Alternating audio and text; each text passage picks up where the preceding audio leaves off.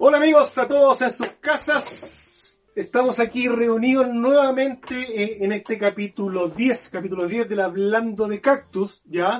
¿Quién pensar que iban a haber 10 capítulos de gente hablando de cactus? Pero así como vamos, van a haber 100, 200 capítulos porque va apareciendo mucha gente para conversar, muchos amigos que tienen mucho que contar en esto de las plantas. En esta ocasión seguimos con esta pequeña saga que estamos haciendo de, de, grandes mujeres cultivadoras, ¿cierto? De plantas, gente que cultiva, gente que visita el hábitat, gente que sabe mucho, que tiene mucha observación, que le gusta experimentar con las plantas. Pero esta ocasión para mí es muy distinta y es un desafío para mí y les comento por qué. Resulta que la, la, la, entrevistada que tenemos hoy día, que, es alguien que yo he visto su trabajo solamente por las redes sociales, yo no la conozco personalmente como ha sido con todos los otros participantes. Entonces, igual es un desafío que tengamos una conversación amena, ¿cierto? Y que nos logremos entender y conectar en esta cosa de las plantas con alguien que yo no conozco personalmente. Entonces, eh, hemos estado haciendo un trabajo para conocernos un poquito a la rápida antes de iniciar este programa. Y yo creo sinceramente que va a ser un programa tan bueno como los otros, donde va a haber mucho material para informarse, para aprender de las plantas. Esta vez la invitada es una persona que tiene un trabajo en los géneros, sobre todo de la echeveria. Ya, ella igual eh, cultiva otros géneros respecto de la suculenta mayoritariamente, aunque yo le he visto en algunas fotos que tiene algunos cactus y algunas cosas aloe, no sé, pues ágave, pero su fuerte yo creo que son la echeveria tiene un, trabajo, un cultivo, una colección gigantesca de plantas muy bellas, pero también con el tiempo yo me di cuenta que ella también estaba abocada al hecho de, hibridizar plantas y de tener sus propias plantas creadas por ella. Entonces, en el día de hoy, en el capítulo 10, dejamos en este humilde espacio cactusero a Leonor Pou directamente desde Huelquén Paine. Hola Leonor, ¿cómo estáis? Hola, bien, bien, gusto saludarte. Y bueno, y aprovechar de saludar a todos los amigos aquí y amigas, por supuesto, amantes de las plantas en general. Mira, yo estoy muy agradecido por, por, por, porque nos di este espacio y que puedas compartir un poco de tu trabajo y de tu y, y de tus plantas. Entonces te, doy las gracias que nos di este espacio, que nos abras un poco la puerta a, tu vida en las plantas, a, tu trabajo, ya porque como te digo, hay mucha gente que está expectante de ávida de conocimiento y que es mejor que las personas que llevan hartos años trabajando que nos pueden compartir parte de su trabajo. Mira, para empezar, Leonor, yo siempre hago la misma, hago la misma pregunta, ¿ya? Y que los que nos gustaría saber a todos estos cactuseros es cómo tú ingresas a las plantas, pues cuándo ingresas, hace cuántos años y cómo, de qué forma. Eh, bueno, no, yo creo que es por la magia que tienen ellas, que te, embrujan de alguna u otra manera. Eh, yo partí con, serán unos siete, ocho años más o menos, con, bueno, con las típicas plantas que parecían rosetitas, forma de rosa. Y mis primeras plantas fueron las divifloras, las secundas, las glaucas, algunos sedum por ahí. Y así empezó el embrujo, a conseguir y querer tener eh, otros tipos de variedades también. Pero en el paso de los años me di cuenta que es un mundo infinito, es un mundo que no, no tiene límites. O sea, hay una planta que la puedes encontrar eh, ramificada, digamos, hibridizada por miles y el origen es uno solo. Por eso es, este mundo de la Echeveria, es, digamos que es infinito, es infinito. En ese, en ese sentido, claro, tú, no sé, te regalaban algunas plantas, compraste algunas y de, repente empezaste a ver que había más y te dio esa gana como de, de juntar más plantas, de ver quién tenía más. ¿Cómo lo hiciste ahí? Claro, no, sí, en realidad fue así como hasta cómico. En, un vivero, ponte tú comprando plantas de jardín prácticamente. Eh, había una, una gibiflora. Y hablé con la señora del vivero, que es aquí, cerquita, si acaso tenía una matita que me vendiera. Y ella me dice que no, que esa plantita se la habían regalado al, al dueño del vivero. Y yo le digo, pucha, cuando pueda reproducirla, a ver si me hace alguna, porque nunca las había visto, esa es la verdad. Y bueno, y así en el pasar del, de los meses, digamos, un día fui y me dice que me tenía una.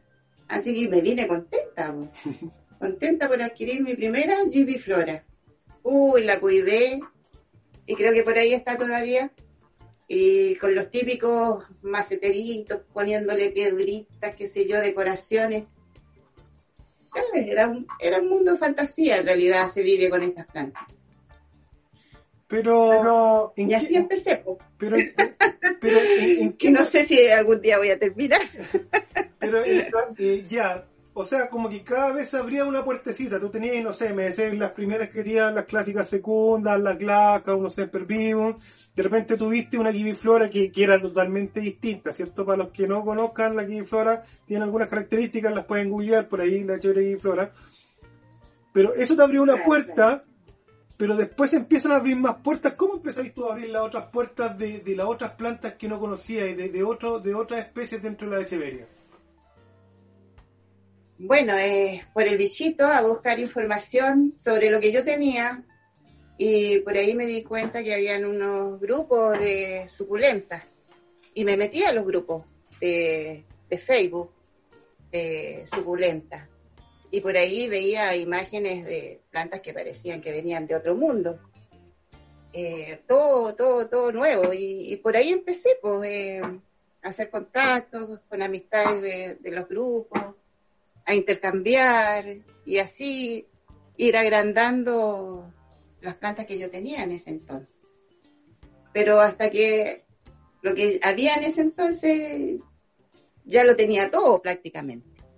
Entonces ¿Qué pasó? Que empezaste a averiguar y te encontraste que en internet habían plantas que parecían que no existían. Eran unas cosas tan, tan como inalcanzables. Y te preguntaba, oye, ¿esa planta existirá aquí en Chile? Y así, pues todas esas interrogantes. Hasta que empezara a ver qué opciones hay de conseguir ciertas plantas cuando tuve, hay gente, mi primer intercambio fue con una, con una amiga brasilera. Ella me trajo unas plantas y se llevó otras plantas. Y así empecé de a poquito a tener otras variedades que ya aquí no había. O sea... Y creo que ahí, ahí empecé, digamos, y no paré. O sea, el que abrió la puerta a este mundo infinito fue Internet de alguna manera, Facebook con estos grupos, ¿cierto? Y de repente tú estás en una situación, estás en una situación como que tenés todas tus plantas y decís, chuta, ya no encuentro más los viveros, ya no encuentro más con la gente que conozco acá, ¿qué hago para poder adquirir estas otras plantas? No a lo mejor con un afán de coleccionismo de tener la planta, sino que porque, como decís tú, te maravillaste con este mundo gigante de plantas te cautivan, te cautivan, exactamente. Y, ¿Y en qué momento, o, sea, cuando tú partiste con las plantas, partiste inmediatamente identificándolas con su nombre científico o eso viene después? Mira, yo cuando eh, empecé a tratar de memorizar los nombres de las plantas, siempre dije que tenía que tener por lo menos tres vidas para poder aprenderlas. Porque son unos nombres tan complicados, con nombre, apellido y todo el asunto. Entonces, yo en ese momento pensaba que nunca jamás en la vida iba a poder recordar un nombre. Pero el asunto de estar en práctica, eh, viendo tus plantas, eh, etiquetándolas, de alguna manera eh, te recuerdan y te hacen memoria, aunque a veces igual la memoria me traiciona y, se me va el nombre y se me va y no lo recuerdo, porque son muchos y de hecho muy complicados también, muchos. Sí, yo siento que en el género de, la suculenta, en el género de la, de la echeveria, siempre me preguntan si se dice Echeveria o Echeveria. Yo les digo que las dos formas eh, eh, da lo mismo, ya se entiende al final. Pero pasa que hay mucha hibridación y hay muchas cosas que son difíciles de, de identificar. po. No, sí, obvio, ¿no? Eh, claro, aquí la mayoría les dice Echeveria, algunos les dicen Echeverria, que esto- esa es totalmente la forma incorrecta, digámoslo, y, pero la pronunciación es Echevequia. Ese es el nombre que se le da, ponte tú, a este, a este historiador eh, botánico, eh, Atanasio Echeverria se llama. Entonces, en honor a él, le pusieron ese nombre a las plantas. Pero le quitaron una R por darle, no sé, no sé muy bien ahí el asunto, pero es como para darle una cosa así como del latín. Y le pusieron Echevequia, pero se escribe Echeveria, tal cual. Ya, eh, entonces se te abre la puerta, esta puerta que no, como decís tú, no, no se va a cerrar nunca, yo creo, ya, ya no se te cierra esa puerta. se te abre esa puerta y empezás a conocer gente de otros lados, también te das cuenta de que hay plantas que no existen acá en el país y tenéis que ver la forma de alguna manera de, de, de cultivarlas, de comprarlas, de conseguirlas y yo creo que ahí aparecen, como decías tú, los intercambios, uno tiene mucho, va generando muchos amigos con otros países y ahí se pueden intercambiar plantas o en viaje o semillas o de repente uno empieza a averiguar un poquito más por internet y ve que se pueden conseguir en otros países y ya viene todo un desafío de poder agrandar de alguna manera el espectro de plantas que tenías. Claro, ¿no? Eh, es que hay una barrera muy grande eh, para conseguir eh, plantas de, de, fuera, que es aquí la, la aduana, pues eso es obvio. Eh, entonces cuesta mucho hacerse de ejemplares. Y bueno, y ahí tenés que recurrir a tus contactos en, en el extranjero, de ver las opciones, las posibilidades de cómo hacerlo. Y así se van dando las cosas y hasta que obtienes la planta de una u otra manera. Oye, pero, las opciones. pero tú te diste cuenta ya con el tiempo como de profundizar, porque estamos hablando de esta parte que, que tú pasás ya como a, a meterte un poquito más a leer, a investigar sobre las plantas y lo, lo que había. ¿Te diste cuenta que en comparación Chile con otros países, cómo estábamos en el cultivo de esas plantas? No, aquí Chile, mucha, te podría decir que estamos años luz de, ponte tú, de, de, de nuestros vecinos, los argentinos, los uruguayos, los brasileños, los paraguayos, en fin, allá hay unas variedades que, bueno, de a poco se han estado ingresando acá a, Chile, Eh, pero hay una, hay una gama muy grande que acá no hay. Somos muy pobres, muy pobres en lo que se refiere a, a este tipo de, de plantas. Estamos como, eh, claro, siento que estamos como atrasados respecto de, de- del cultivo de echeverias, de híbridos en relación con los países que decís tú, pues ellos están años luz de, no sé, 20 años más adelante que nosotros, y eso también se ve a lo mejor en los precios de las plantas. Claro, y, lo, y yo creo que lo que más influye que estemos a esa distancia, por así decirlo, eh, es que antes la gente no conocía estas plantas. No las conocía. El, gusto, digamos, popular del- de, la gente eran solamente plantas de jardín, qué sé yo, jazmines, enredaderas, palmeras, en fin. Yo creo que el gusto de la gente iba por ese tipo de plantas. Y de a poco se fue introduciendo este, este mundo de las suculentas y se está haciendo más masivo. Y por ende, donde está más masivo, eh, necesitamos tener más plantas. Y por ahí voy yo para buscar eh, mis híbridos, para agrandar un poco la gama de plantas que hay aquí en Chile. Miren, esa es una temática que vamos a tocar más, disculpa, vamos a tocarla un poquito más adelante, pero yo a- haciendo memoria, y claro, y tú me estás diciendo, tú me dices, claro, estábamos bastante atrasados, eran plantas que, que, que se desconocían mayoritariamente o estaban lo- las más comunes, ¿cierto? La segunda, que es como la más común que uno encuentra en todos lados, que se multiplica bastante rápido, entonces como que se puede propagar rápido. Pero, Exacto. pero haciendo memoria, tú me decís ya que estáis hasta- hace más o menos como 7, 8 años atrás y que empezaste en esto. Eh, no sé, yo recuerdo recuerdo a la Lilian también, a la Lilian, a la Lilian Bunster, que también lleva hartos años y también está... ¿Ah? Un saludo para la Lilia. La Lilian también, que bueno, la vamos a invitar más adelante también para hablar con la Lilian, quien tiene mucho que decir, pero ella también hace años, no sé cuántos serán, ahí nos contará, también empezó y ustedes son como las personas que, que, que- que empezaron a meter esta cosa como de, de la Echeveria, pues de, de meterse, de buscar, o sea, son como parte de, de la, la primera oleada de gente que se interesa en las plantas y se interesa en conseguir otras cosas que no estaban acá, pues. Sí, eso es cierto, sí, sí, sí. Bueno, yo igual también aprendí mucho de Lilian también, pues. También fui a su vivero a comprar sus plantitas hermosas, qué sé yo. Así que la conozco a ella, así que un gran saludo para ella.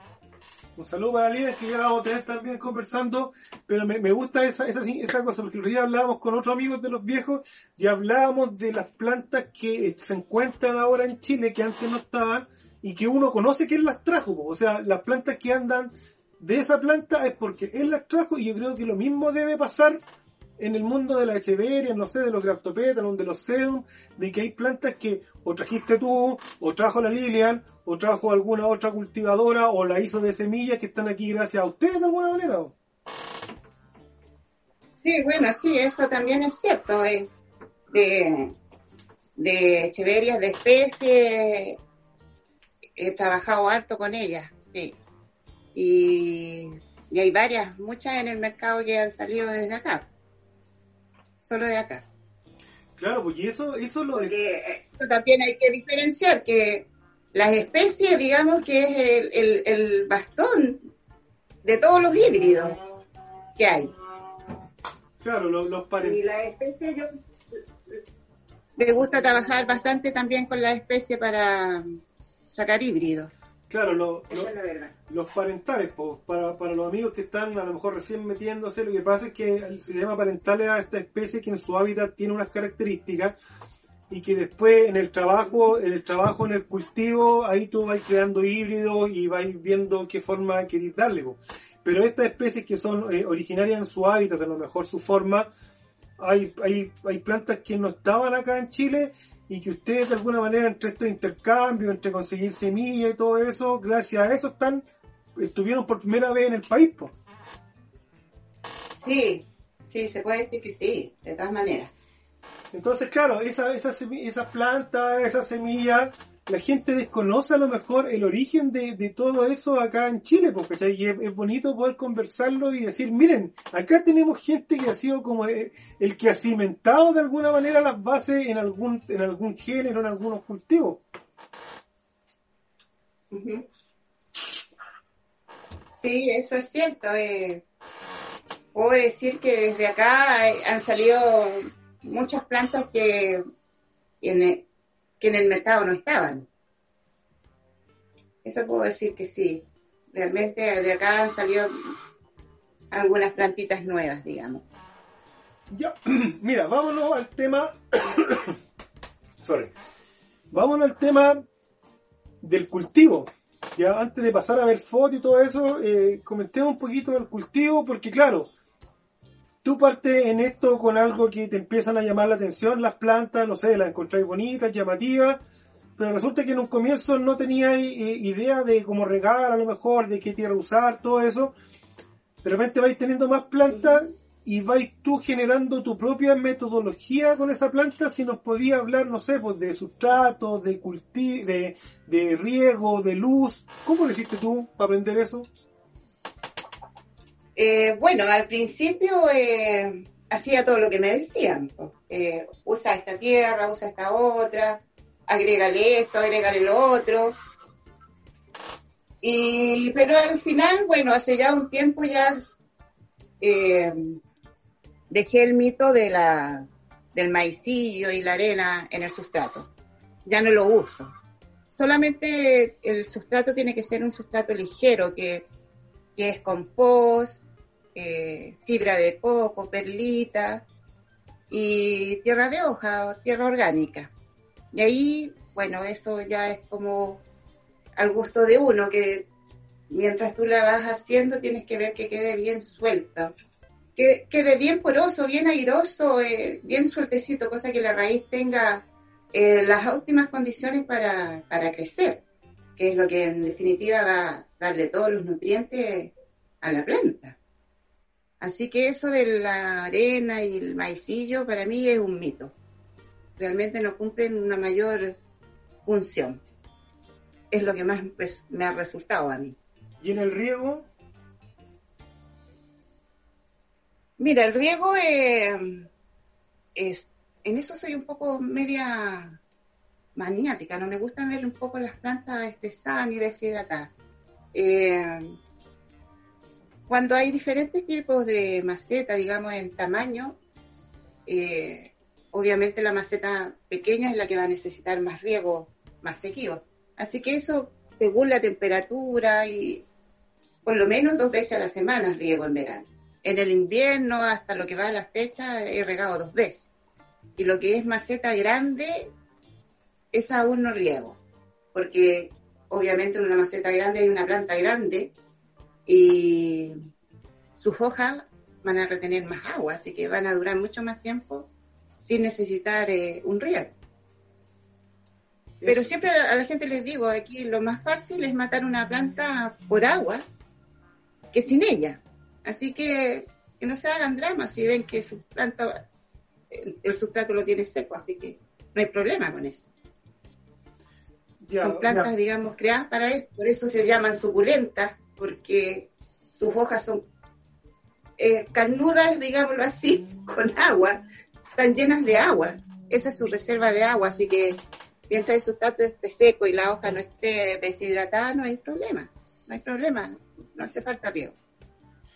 Eh, eh, es importante ese, ese dato que dais tú, que, a veces la gente riega riega así con la manguera todas por igual y, no, pues, según la maceta va a ser el riego, porque una maceta más chica, como decís tú, se seca más rápido que una maceta más grande y a lo mejor si regáis todo igual vaya a matar a las plantas que están en la maceta más grande. Oye, ahí te voy a hacer una pregunta respecto eh, de, del riego, porque ¿Mm? las la echeverias son buenas cuando uno riega para que quede el agua entre medio de las hojas. ¿Tú cómo regáis así como con manguero o hay una por una? Eh, no, no, olvídate, no, riego así. Tu pibe parejo con manguera nomás manguera. Y claro, es verdad que se junta agua en el centro y bueno, si veo alguna que tiene mucha agua, simplemente la volteo y se cae. O la soplo, en fin, y otras que quedan ahí nomás con el agua, pero en definitiva no, no causa mayor daño a una planta. A no ser que esté en el sol, directamente al sol. Ahí sí puede causar daño una gota de agua en una planta puede quemarla. Ah, la puede quemar, la puede quemar. Claro, claro. Oye, y, y tú que ya, bueno, con el tiempo y todo eso, eh, bueno, por lo que conversamos un rato, tú, tú tienes un espacio, un invernadero y aparte tienes plantas en el exterior, en una parcela a las afueras de Santiago. Esa diferenciación de planta adentro y afuera, ¿por qué? Eh, bueno, la, La razón principal es porque no me cae nada más aquí dentro. y bueno, y he tratado de, de poner las que yo creo que son más firmes para estar en la intemperie. Pero claro, eh, si sé que helar y si va a llover mucho, eh, tengo la precaución obviamente de taparla y protegerla. Ya, pues, ahí, ahí hay algo importante que hablábamos un rato antes de que empezáramos a grabar, que tiene que ver con la observación y la metodología. Tú en estos ocho años de, trabajo con plantas, yo creo que probablemente de cómo empezaste a cultivar las plantas muy distinto a, lo de hoy por la observación tuya en el trabajo, ¿no? Eh, sí, bueno, todo lo que yo he aprendido, digamos, eh, eh, solamente por eh, observar. Eh, Cuando tú hay plantas que necesitan más luz, hay otras plantas que no necesitan tanta luz. Y esas son las que voy ubicando, digamos, a la intemperie o aquí dentro, porque mm, no todas las plantas son iguales, no todas necesitan la misma cantidad de luz. Claro que la condición ideal es que tengan bastante luz, pero hay algunas que se dan muy bien eh, con no, no teniendo tanta luz directa, digamos. Y cuéntame algo, Leonor. Em, bueno, tú tenías hartas plantas ya, tú nos decías que, que, tenías hartas plantas y que llegó un momento en que tenías que deshacerte un poco de plantas porque ya hay muchas. Pero lo más probable es que al tener plantas también te aparecen plagas, ¿o no? Sí, bueno, ese creo que es un tema de nunca acabar. Em, bueno, yo trato de no usar eh, químicos porque para mí la estética de una planta es muy importante. Entonces el químico por lo general daña a la planta. Eh, le saca alguna subtuina o le pone manchita, entonces realmente estéticamente es una planta fea para mí. Entonces siempre trato de buscar algo orgánico. Y, lo, he probado muchas cosas y dan resultado, pero ahí a media. Pero lo que me dio resultado es el aceite de NEM. Eh, puro, sí, no, no mezclado. Eh, y lo esparcí sobre los mesones. Y eso te puedo decir que gracias al aceite de NEM, eh, repeleo todos los insectos, no el puente tú, la, cochinilla, la famosa cochinilla, esa es una tortura cuando llega una planta, pero con el aceite de nene, no, me, dio excelente resultado. ponte tú de un 100%, te podría decir que el 95% de las plantas eh, está controlado totalmente. Oye, pero el aceite de NEM no lo aplicáis en las plantas, sino que en la superficie donde están alojados los maceteros. Exacto, porque bueno, el aceite de NEM es un repelente más que nada, no es un insecticida, es un repelente. Y claro, es por lo que te explicaba que no me gusta eh, eh, ensuciar, digamos, la planta para que estéticamente se vea fea, porque igual las va a manchar todo, todo, todo producto que tú le eches a una planta para sacarle la cochinilla o, algún tipo de otro bicho, eh, la va a manchar. Así que mi, mi lucha es, como repelente, que no lleguen. preventiva. Exacto. La, la, tierra de diatomeas también es muy buena, eh, es muy buena, pero es más lenta que el aceite de NEM. Eso te iba a preguntar, yo una vez vi, en, tus fotos que había ocupado tierra de diatomea, lo había visto en otros lados también, que se polvorea encima, que es como un polvo blanco, y, tú decís que tiene un buen resultado, pero ¿demora mucho? Eh, sí, es más lenta, porque bueno, la diatomea eh, funciona en el, que ponte tú el bichito, pasa por el, el polvito este y son como unos cristales, por así decirlo, que ingresan al cuerpo del, insecto y este lo va disecando de a poco. Pero en ese actual de irlos matando de a poquito, igual te puede destruir una planta. Pero yo el aceite de NEL lo uso como más que nada, o sea, perdón, el, la diatomea la uso como cicatrizante. Para los hongos también es muy buena. Eh, tiene igual sus usos bien benéficos. Mira qué buenos datos, son cosas que yo desconocía. Yo lo, del aceite de NEM, así los mesones, nunca lo había escuchado. Sabía que lo, usaban en algún insecticida, pero así de tu forma no, no lo había escuchado. Qué buen dato ese. ¿eh? Y qué bueno, porque claro, las cochinillas y la echeveria es complicado.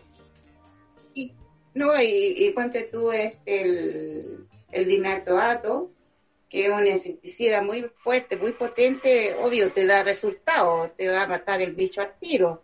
igual que hay por ahí una col no sé cuantito también, que también te sirve diluido con agua para los bichos, pero a mí no me sirve por la sencilla razón de que la estética de la planta la mata, o sea, la mancha, y estéticamente se ve fea. Entonces siempre tengo que andar en busca de, productos que no, no me dañen la planta. Ahí respecto de la estética voy a tomar un tema que, que hablamos un ratito, hablamos estas cosas antes de, de, de ponernos a grabar, y yo le, le, preguntaba a la Leonor respecto de, de, su ingreso a las plantas y, yo le preguntaba si a, lo mejor una de esas causas podía ser la cosa del negocio, así que mucha gente ingresa a las plantas por las cosas del negocio, pero ya, ya nos contó que tiene que ver otra cosa, pero también eh, con el tiempo al final, por añadidura, se, se, añadió un poco la cosa comercial de tus plantas, ¿no? Sí, claro. Eh, ahí se abrió otro campo que, bueno, yo nunca lo, lo, pensé, por así decirlo, cuando empecé en este, en este mundo de las plantas. Por ahí se dio que se hacíamos un intercambio, y de repente alguien te dice, oye, véndeme de esto, véndeme de esto otro, y se dio, pues. Y de ahí, de ahí no paré. De ahí no paré eh, producción y todo eso, y, y gracias a mis plantitas también hay un sustento económico importante para la familia. Y bueno, es, es mi trabajo en realidad. Mira, Aparte de mi pasión, es mi trabajo. sí, pues qué mejor que trabajar en lo que a uno le gusta. Pues pero también con eso, pero, también con eso abrió otra puerta, más encima, vaya abriendo puertas todo el rato, según lo que nos bueno, a todos nos pasa, se van abriendo puertas. Y, una de esas puertas que tú dijiste hace un rato, que claro, de repente te das cuenta de que eh, hay ciertas plantas, pero podrían haber más, y eso lo vamos a ver un ratito, un ratito más adelante con, tu trabajo de, de reproducción de plantas. Lo que sí ahora los voy a invitar que vamos a ver, eh, Leonor me mandó una selección de plantas de su cultivo, de su colección, de todo esto que estamos contando, de, de tratar de buscar plantas distintas, plantas un poco más exóticas, de tener algunas especies que costaba encontrar. Entonces la Leo nos va, vamos a ir viendo fotos y nos va a ir hablando de la planta, su nombre, su origen, a lo mejor su cultivo, cosas así, para tener una especie de galería para la gente que vaya notando también cuál es la planta que quiere tener ahora. Así que voy a compartir pantalla contigo, Leonor, y, empezamos a darle, ¿ya? ¿Ya? Ya, miren, está, estamos acá compartiendo pantalla con la Leo y la Leo nos va a hablar de estas plantas, son todas acá fotos de su casa, de plantas que tiene su cultivo, ya sea plantas que hizo de semilla, plantas que se consiguió, plantas de un intercambio, plantas que viajaron mucho a lo mejor, pero que ya están aquí y que ella se dedica a reproducirlas. ¿Qué tenemos ahí, Leonor? Mira, esa es una es un híbrido mío. Aún no le pongo nombre. Esa creo que fueron una de mis primeras plantitas que hice yo de mi de mis semillas. Que e, ese fue un experimento total y loco porque polinicé cualquier cosa con cualquier cosa, por así decirlo.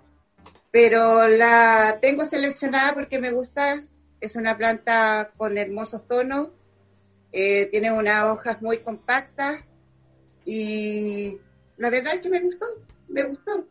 Por eso la tengo seleccionada. ¿Como para un futuro parental de algo? Eh, sí, por supuesto, para reproducirla y, y en una de esas la vuelvo a hibridizar, ¿por qué no? Oye, detengámonos en la, hagamos paréntesis ahí, la reproducción, yo conozco que reproducción por hojas de algunas se dan, bueno, la gran mayoría creo que se dan por hoja, hay otros que se dan por decapitación, y lo otro sería por semilla, ¿o no?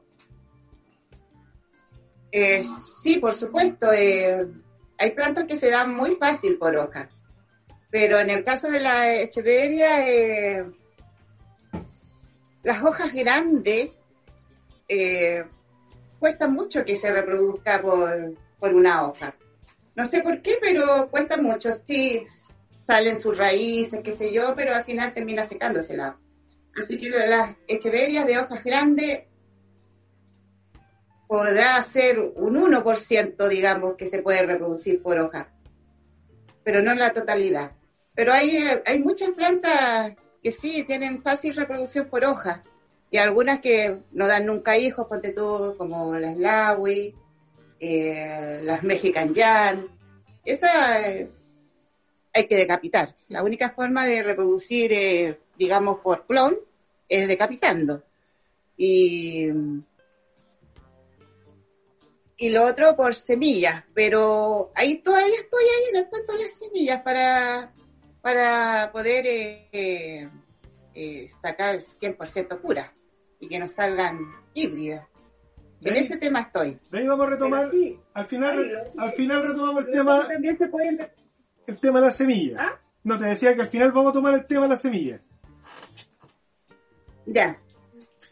Y, Y lo, bueno, y lo otro que te iba a decir, también se pueden reproducir por, la, por los escapos florales. Eh, también salen eh, plantulas sobre el, el escapo. Eh, pero hay algunas que, ponte tú, no son muy recomendables por escapo. Ponte tú la, la polvoyán, la decora.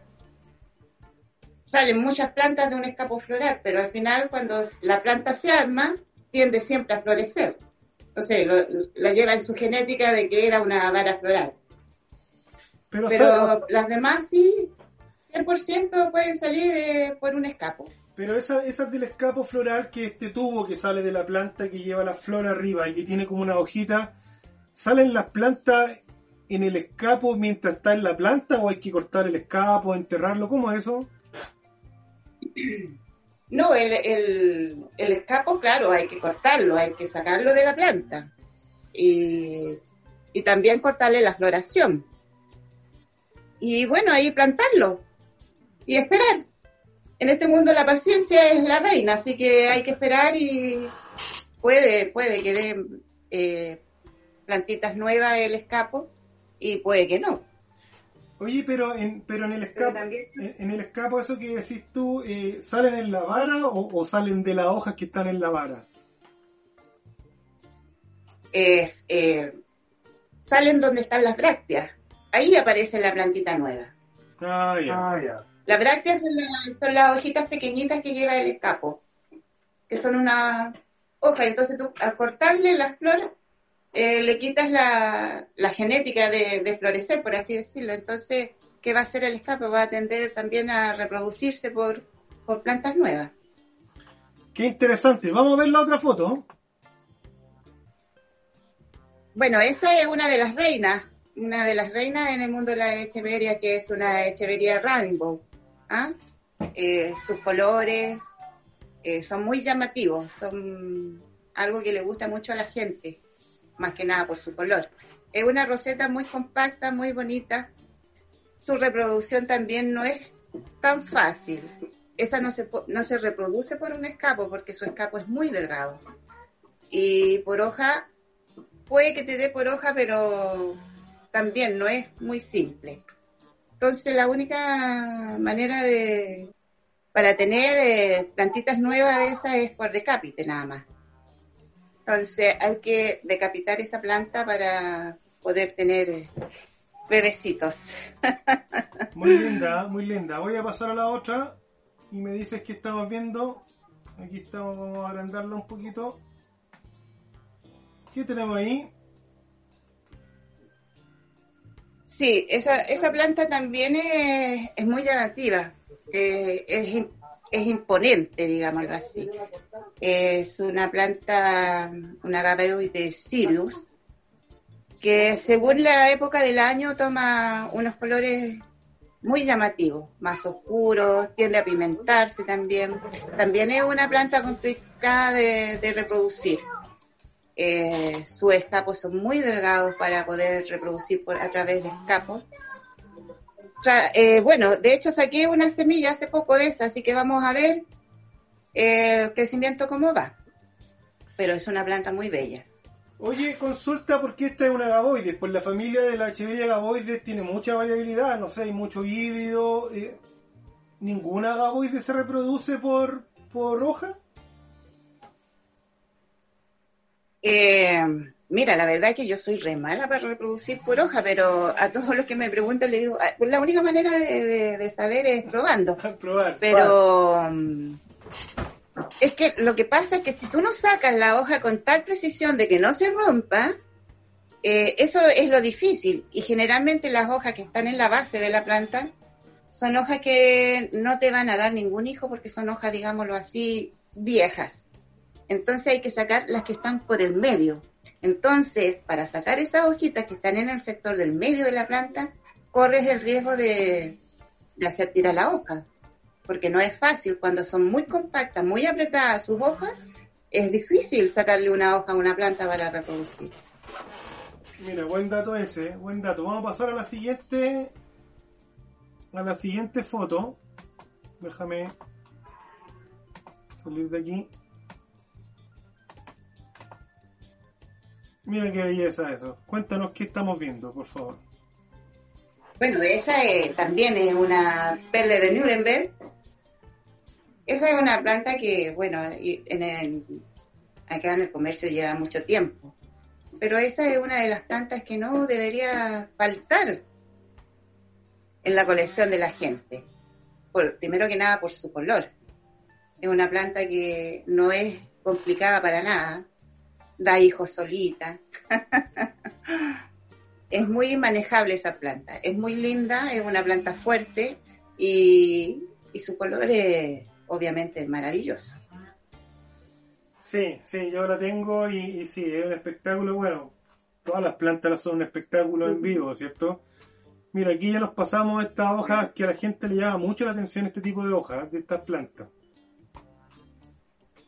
Sí, esa es una Echeveria macarón. Eh, son eh, plantas con carúnculas, ¿cierto?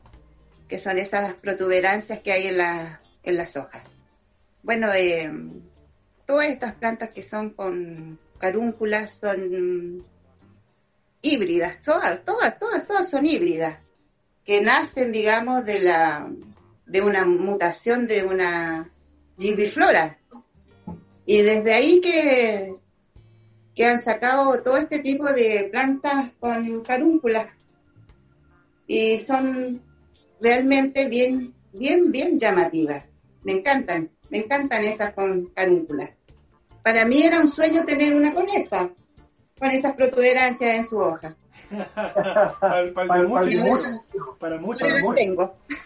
para muchos es un sueño, yo creo. Para mí también. Bueno, yo cuento que yo conozco a la Leonor porque me dieron el dato de que ella tenía plantas muy lindas y, yo la contacté por eso, porque yo, yo no, yo no la hacía a la, a, las suculentas y, por este cambio de clima y todo eso, al final Marcela Bacachi, que otra amiga de los cactus me había regalado varias y me resistieron bien y dije ya, me voy a tirar por este lado para ver cómo andan el clima y tengo muchas plantas de la Leonor, así que de primera de, primera mano puedo decir que el trabajo de ella es un trabajo impecable. ¿Qué tenemos ahí, Leonor? Mira, esa es una Echeveria híbrida mía. Esa la, creé yo. y esa eh, eh, la tengo seleccionada para también después eh, volverla a reproducir. Y es uno de mis orgullos sí, mira, la veo y digo yo, escucha, yo añoraba tener una Echeveria así, comprándola, qué sé yo, y imagínate, ahora estoy reproduciendo mis propias Echeverias caranculadas. Eso debe ser algo muy gratificante. Esta planta tú, tú la hiciste de semilla, ¿cuánto tiempo tiene? Esa planta es de junio, o sea, tiene un año. Sí, tiene un año esa, esa planta. Sí. Tiene un año. Y en un año ya tiene un poquito más de un año. Sí. Sí. Impresionante. Y bueno, y también estoy en. Algunas le he puesto nombre, a otras no. Ah, ya. Ah, bueno, ahí tenemos quien. Eh, bueno, esa también es una reina de las Echeverias. Es la Echeveria Lawi, esa. Esa eh, la he estado tratando de reproducir por semilla, me ha dado resultados, pero es lenta como una tortuga para crecer. Eh, creo, creo, estoy en esa, averiguándolo. ahora bueno, viene con unos escapos y ya estoy probando, experimentando. Creo que es una planta que es autopolinizante, que creo que no requiere de otra, de otra planta para ser polinizada. Creo que mm. es una, uy, creo que es una de las plantas que se puede reproducir eh, por sí sola, digamos, autopolinizante. Y también para reproducirla, si no es por el método de la método de la semilla, es por decápite también. Sí, esta es como una reina. esta es como una de las reinas de. Es una reina de. Bueno, esta planta en, su hábitat en México eh, es tal cual, pues esta es una planta que su origen es del hábitat, no es un híbrido. Como dice la Leonor, y yo por experiencia tengo una, son muy lentas, no se dan por hoja. Aunque yo he visto por ahí, pero como decís tú, ese 1% que se le da como por hoja, pero una planta muy lenta. mira, eh, Sí, esa planta para reproducirla por hoja tendría que ser una planta prácticamente bebé. Y también de las hojitas de los las, de las brácteas, digamos, de, la, de los escapos. También resulta, pero no 100%. Es una planta bien fregada para su reproducción, digamos, por el clon. Bueno, como que todas las plantas, las más lindas, las más llamativas, o son muy lentas, o no se puede hacer por hoja. Siempre es lo mismo. sí, no, sí, eso es cierto. ya, y ahí que tenemos... Bueno, esto, eso también es una híbrida mía. Eh, esa es una híbrida de, de una Echeveria Chantilly. Sé que el receptor es una Chantilly porque pero el otro parental no lo sé, porque como te dije, al principio eh, polinizaba así sin tener registro ni nada. Todos contra Pero esa quedó porque me gusta, claro, una cosa así, como una batalla campal de, de polen. Pero esa me gusta también porque se nota que va a ser una echeveria de tamaño grande, también es media rulosa, y tiene unos colores, bueno, que a lo mejor la, fotografía no lo captó bien, pero tiene unos colores bien, bien llamativos, bien bonitos. Sí, tiene muy buen futuro. Veamos lo que viene. Aquí que tenemos algo como Chaviana, ¿o no? Sí, bueno, eh, puse, eh, o sea, te mandé una fotografía de Chavianas porque también creo que son las que no deben faltar tampoco en, en los que coleccionan este tipo de plantas. Las chavianas hay muchas, hay muchas variedades de chavianas. De hecho, yo saqué varias también a través de semillas híbridas que también salieron muy bonitas. Esa que ves ahí se le llama chaviana trafle. Es muy bonita, es un color medio celestito, muy ondulada, de hoja más grande que, que una neon por ejemplo. Pero es muy bonita. Esa es una de las que debería estar en una colección. Sí, hay harta chaviana y muy linda. Oh, no, pero esta, esta también es una de las reinas, ¿cierto? Que todos quieren. Sí, eh, esa es una planta prácticamente nueva también. Eh, y obviamente por su forma esa viene eh, siendo un híbrido de una Runjoni Toxidebi pero eh, es, una planta fantástica, es una trumpet pink. Y le pusieron así porque sus hojitas son como pequeñas trompetitas, sus colores son impresionantes también. Es una planta muy, muy linda, un híbrido muy, muy bello. Y también muy difícil de conseguir. Sí, como dice la Leo, la, pink trumpet de estas esta trompetas rosadas que podría decir, eh, eh, llegó hace poco y, llega muy poco acá y cuesta mucho que, conseguirla y cuando llega, llega con precio, no sé, carísimo, pero una planta muy linda. Sí, eh, sí, hay plantas que realmente son una fortuna. Bellísima. Acá tenemos híbrido, ¿no? ¿Qué tenemos ahí? Sí, esa es una de, mis híbridas también, una de las primeras híbridas que saqué. Esa tiene nombre, esa se llama Oda. Esa es una híbrida de una chantilly también. Ah, la Echeveria, O- la Echeveria Oda es híbrida que hiciste tú. Exacto, sí, sí. Es una planta de tamaño grande. eh, tiene unos colores muy bellos. Y me encanta. Por eso le puse oda, porque es una oda a la belleza. Miren, yo voy a, voy a hacer una infidencia. Yo tengo una Echeveria Oda que le compré a la, a la Leonor y recién me vengo a enterar que era un híbrido de ella. Imagínense. Muy linda. Eh, Sí, a veces hago publicaciones en mi Facebook, digamos, de como que las presento, al- por- porque ya les puse un nombre. ¿Qué tenemos ahí? También es una híbrida. Esa es una híbrida de una Echeveria nívea. ¿Y esto cuánto tiempo tiene esta? Estas, estas ya están en el año. En el año.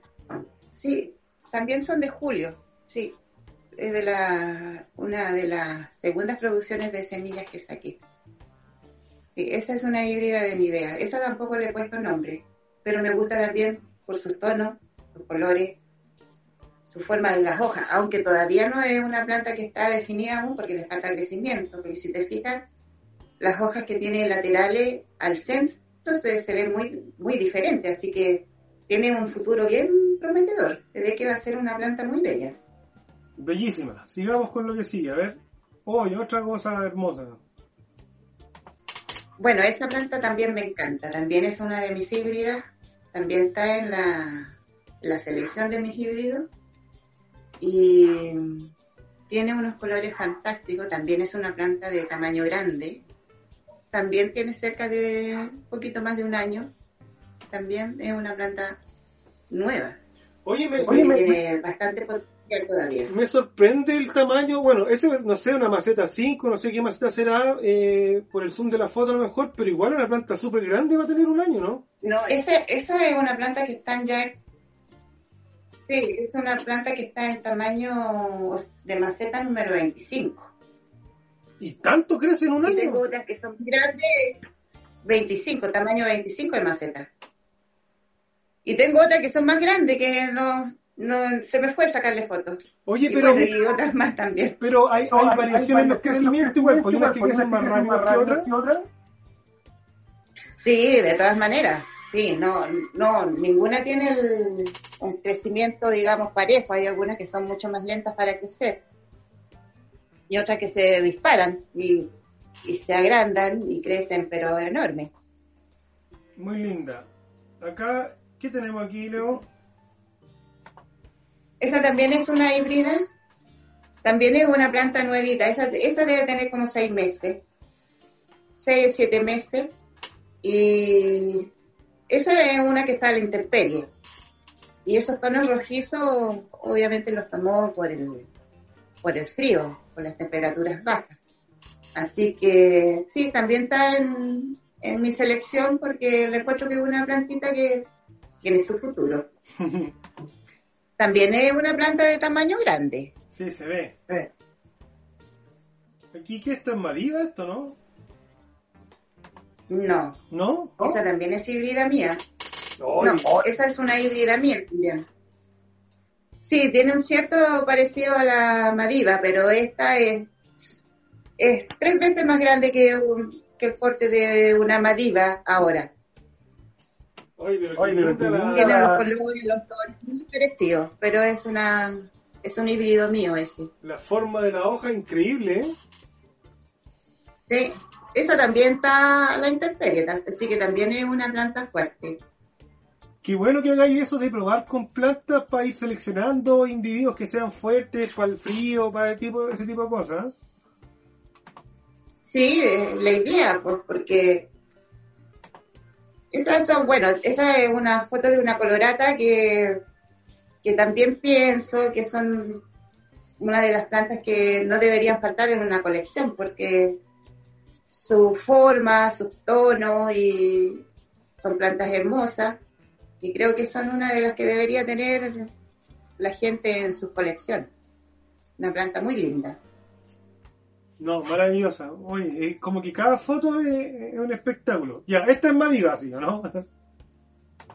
E- Esa es una madiva. sí. Bien, la, la puntea. También es una planta.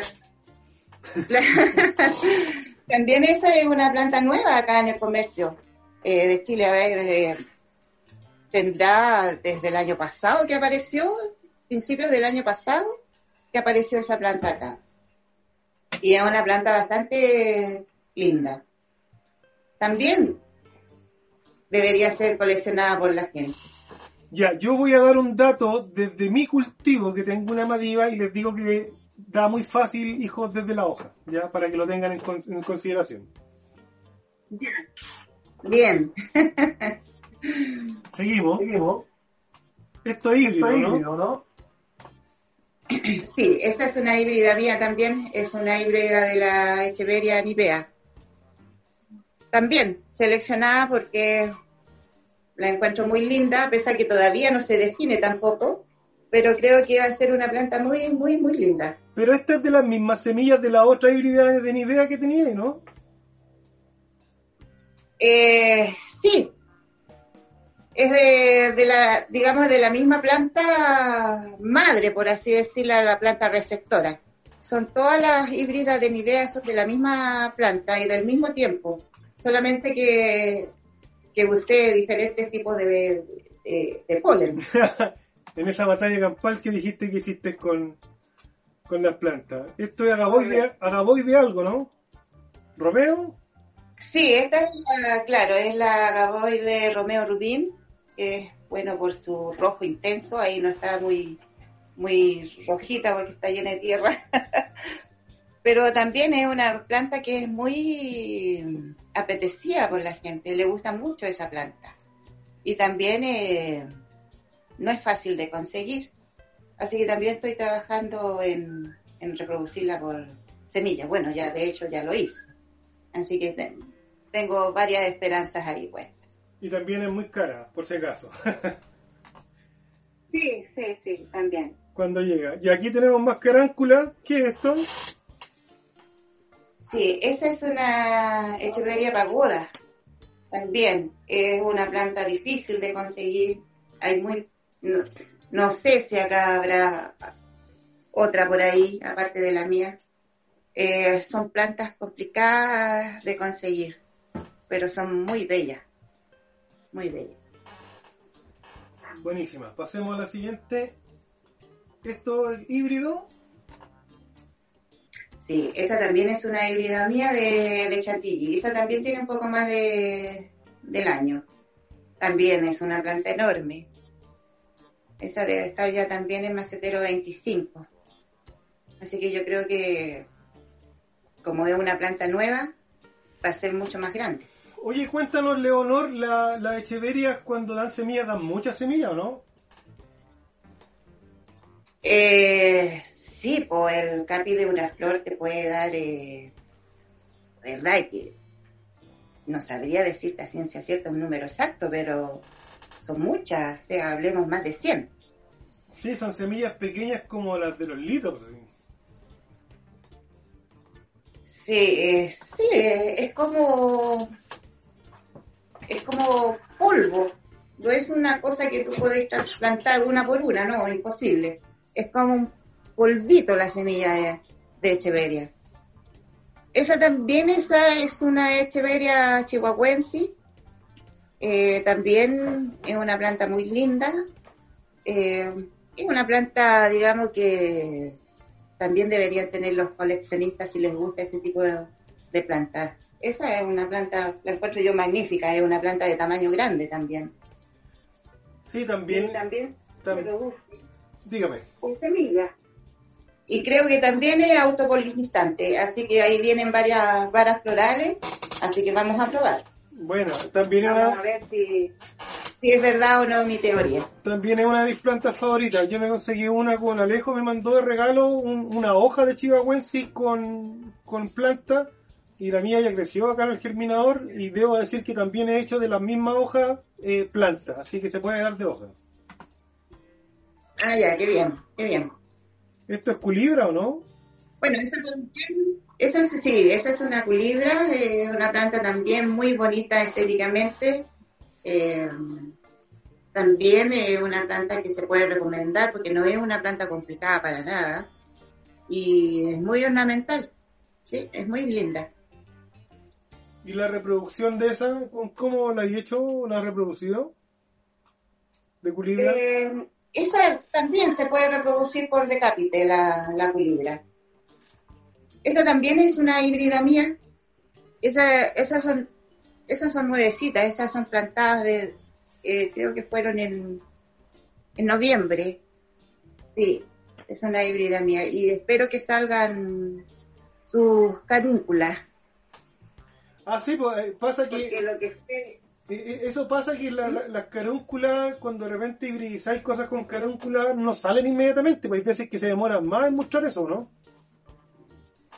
Eh, bueno, eh, cuando es reproducción por semilla, eh, fíjate que no, no es tan, no es tan lenta. Cuando tú sacas eh, clones de una, de una planta ya con adulta, digamos, los hijos que le salen al- a la base del tronco sin carúnculas, pero ahí se puede demorar un año, hasta dos años en una de esas en que aparezcan sus primeras furúnculas.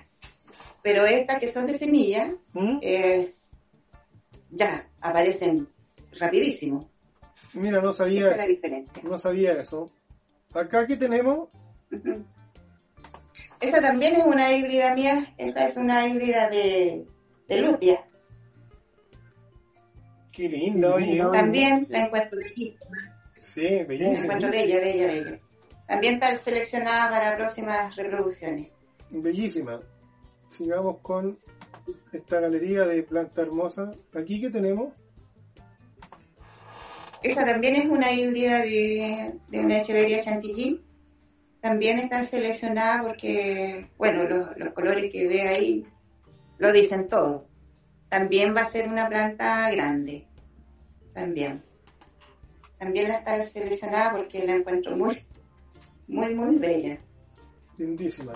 Sigamos. Acá tenemos más ondulada. También es híbrida mía, también es de chantilly, también está seleccionada para próximas reproducciones. Tienen sus características, sus cualidades especiales, cada una de ellas. Sí, pues tú vas seleccionando individuos para posterior reproducción. pues. Claro. Bueno, esa también es, es mía, esa es una, esa bueno, esa ya tiene nombre. Esa se llama Huelquén, en honor a- al lugar donde estamos, acá en, en su cultivo. Esa es una echeveria híbrida de álvida. Es un- muy compacta, de roseta pequeña y también es bella. Bellísima, sí, yo la había visto en algunas fotos, pero ahora con este macro, eso compacto, me parece muy llamativo. ¿no? Claro. Esa también es una híbrida caranculada que saqué. Esa también es de noviembre, más o menos así de noviembre. Y te fijas ahí que ya tiene su caráncula eh, así de pequeñita como está, porque esa maceta es maceta 10. Y ya asoman sus primeras furúnculas. esta planta no necesariamente fue, fue polinizada entre dos plantas con carúncula, ¿cierto?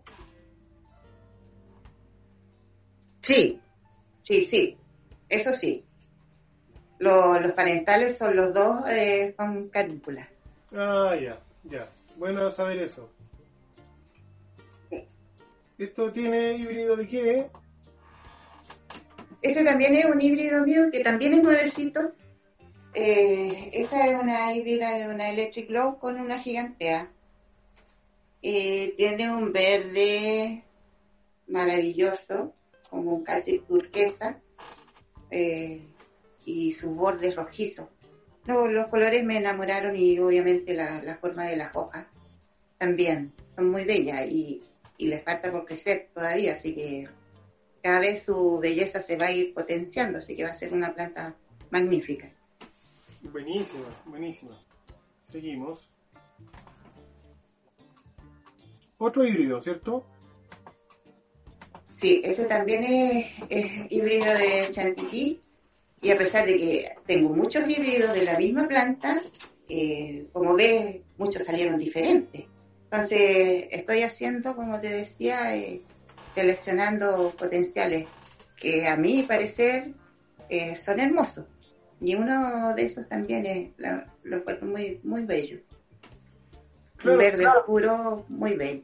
Pasa que, pasa que en el, en el ¿cómo se llama? En, en esto de, de- de hibridizar y, y sacar semillas híbridas, tú sembras, no sé, pues 100, 300 cosas y no todos los individuos son iguales y tú de ahí vas seleccionando porque querís como estabilizar ciertos tipos de plantas.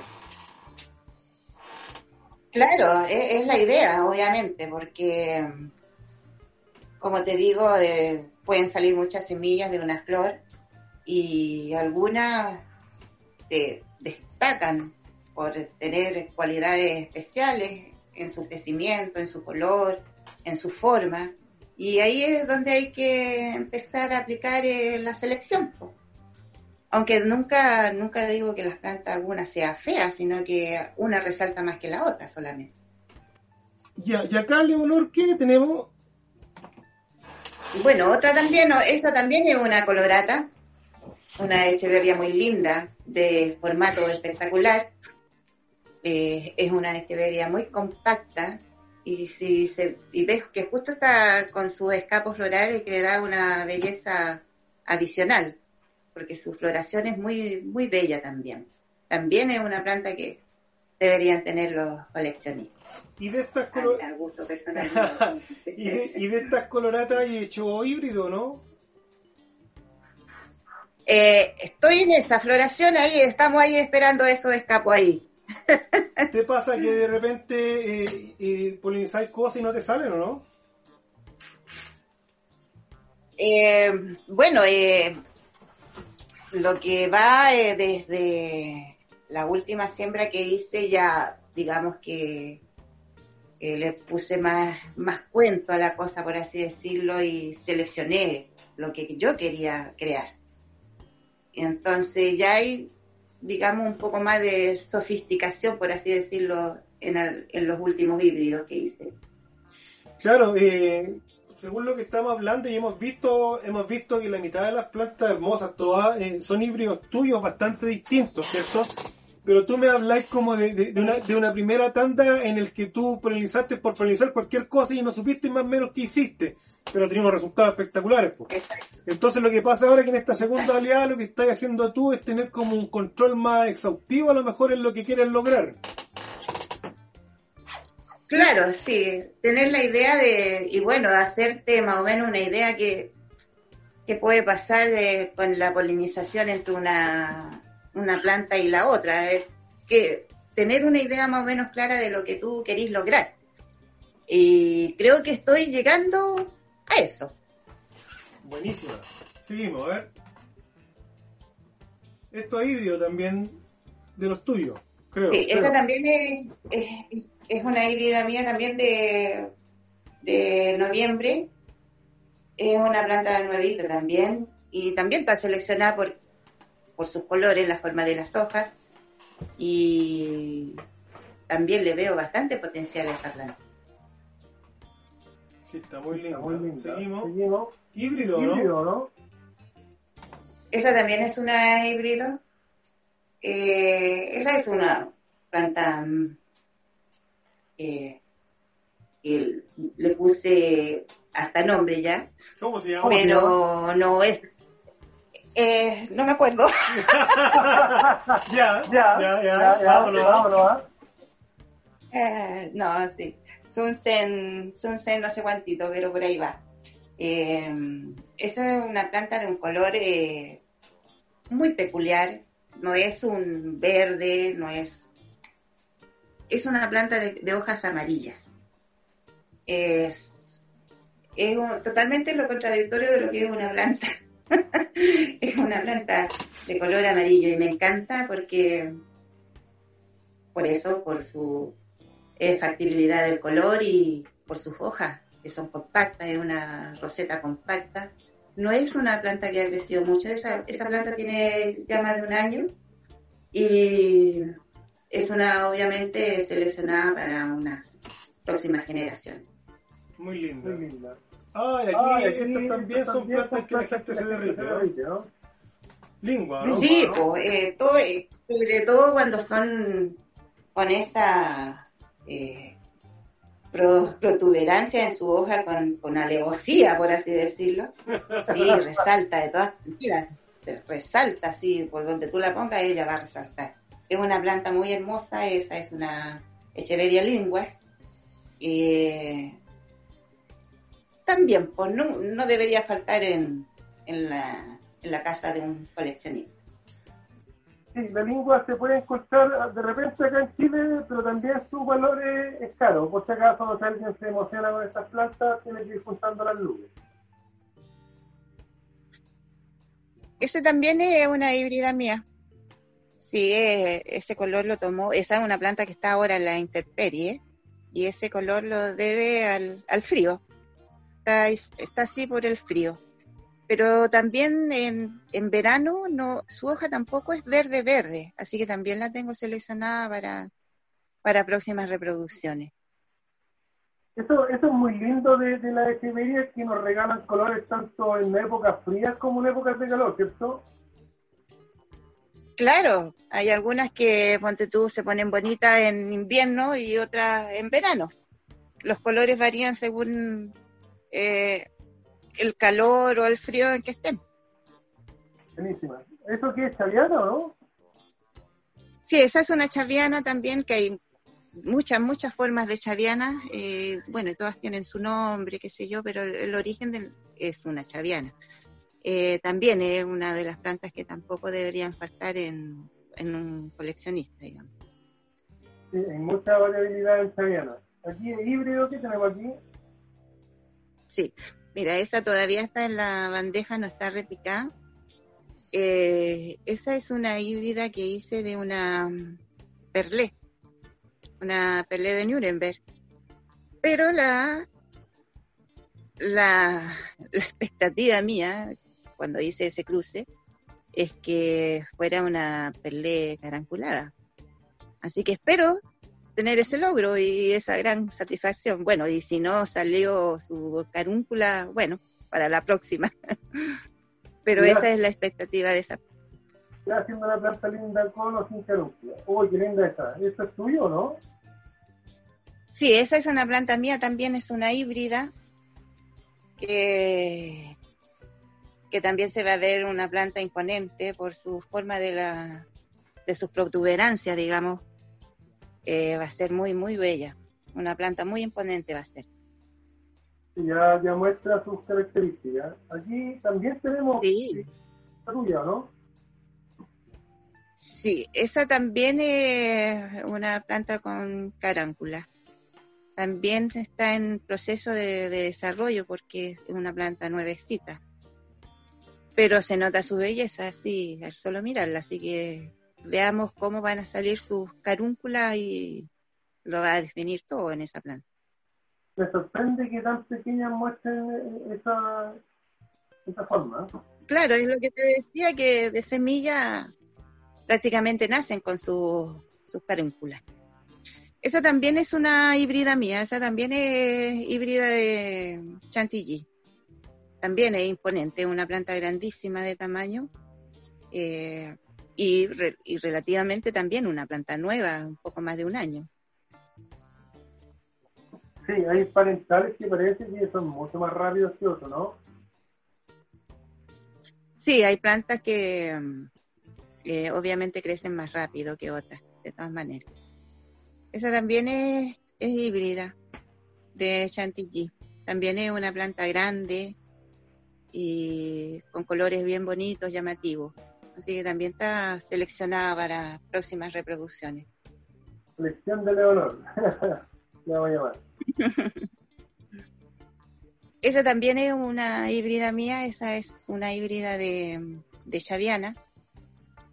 Es una planta, bueno, ya saqué varias, ya hay varias personas que ya tienen esa planta y la encuentro muy bella.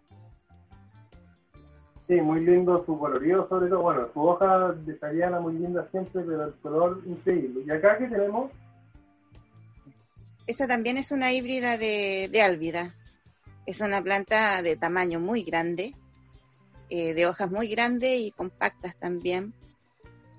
Y también está seleccionada para reproducirla en, en el futuro. Futuro cruce. También tenemos acá algo Claro. de, como parecido a lo que vimos antes, ¿cierto? Sí, son eh, plantas con caránculas. También espero que sean muy bonitas.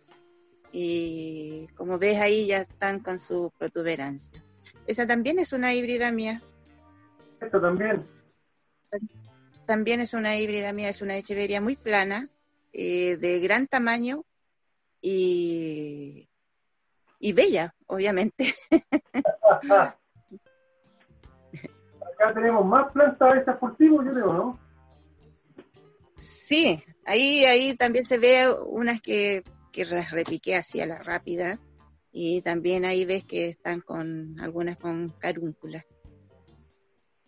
Eh, esa Oh. también es una híbrida mía, es una híbrida de, también de chantilly. Bueno, la, la echeveria chantilly ha sido una, una de las madres para casi todas mis plantas y es una planta con mucho, mucho potencial para hibridizarla, pues salen cositas muy maravillosas. Esa, Sí. si te fijas, es una totalmente variegada y es una planta también de tamaño grande. Mucha variabilidad hoy, ¿eh? Sigamos.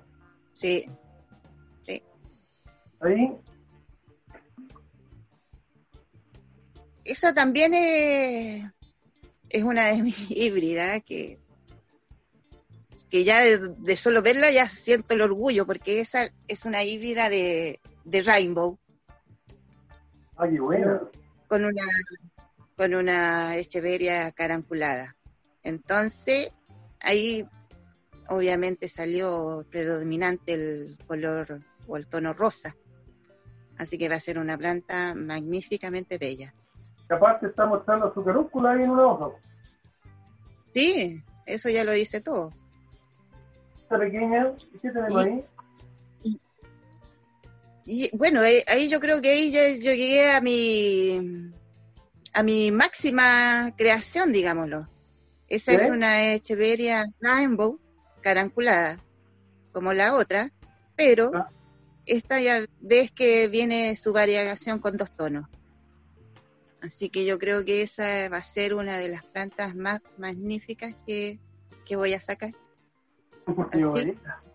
tono y todo su- y, y no y estoy esperando que aparezca caráncula aunque no le salga una caráncula igual de todas maneras va a ser bella Sí, pero la idea es que sea caranculada Tremendo trabajo. Ah, bueno, aquí llegamos también a otro de, de las plantas quieren. sí esa es la conto carrusel o la leonardán como le llaman también con sus dos nombres es una planta bien sofisticada muy bella estéticamente es una roseta muy eh, muy atractiva para la vista y, obviamente también muy ornamental. Es una planta muy difícil de conseguir y por ende también los valores de esa planta también valen- son unas pequeñas fortunas prácticamente. Y Sí, también planta cara. eh, se puede reproducir por decápite y bueno, y también da hijo esa planta, no, no es una planta egoísta, también da hijo. No es una planta egoísta. Aquí hemos llegado al final de esta selección de fotos, increíble, cada una foto, voy a dejar de compartir pantalla, ahí estamos.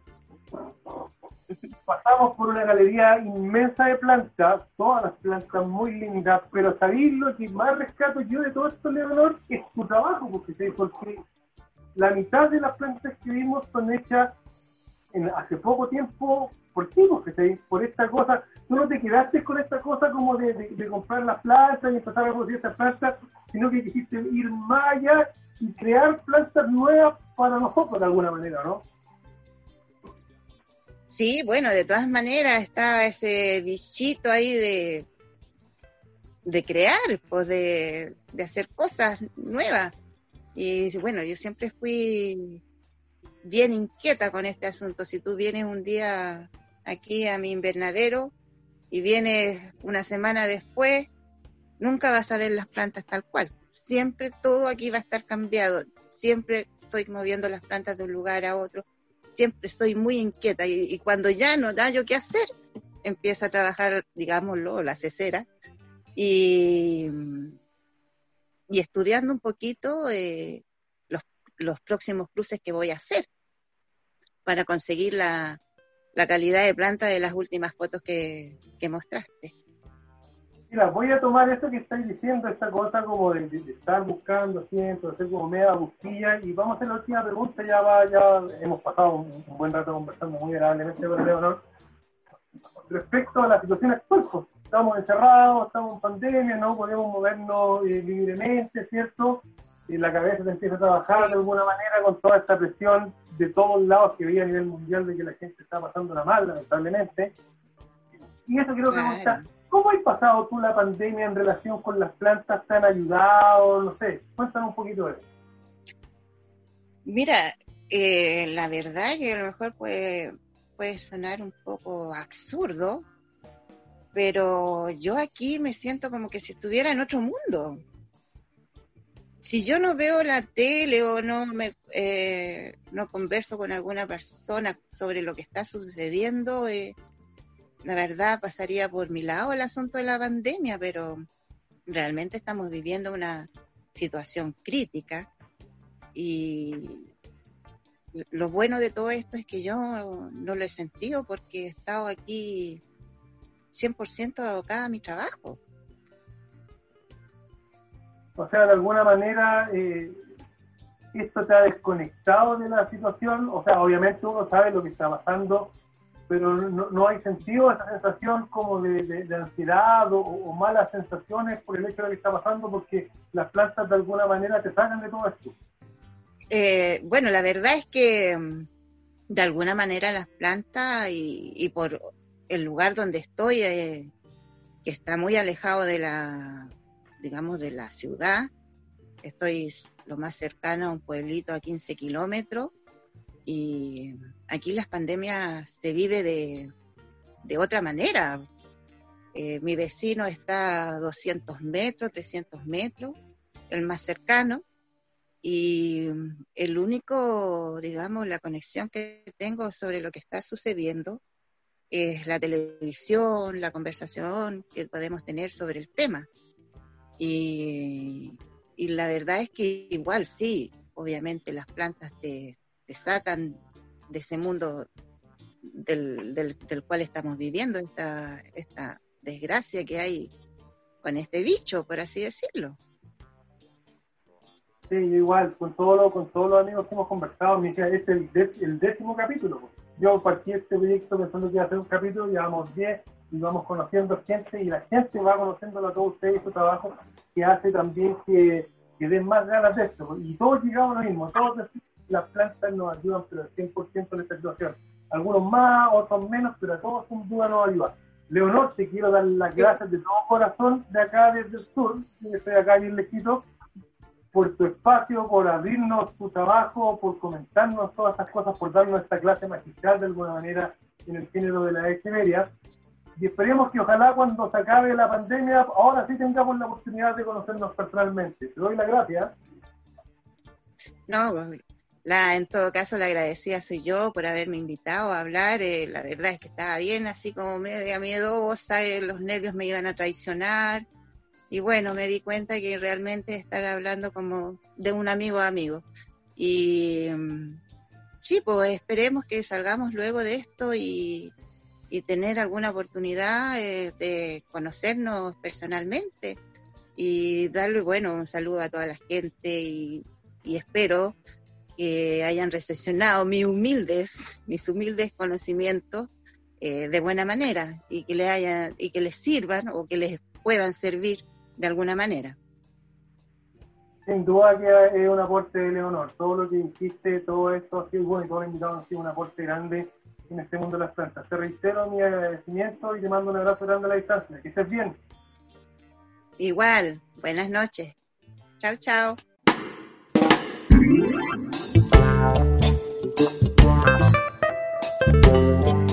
Thank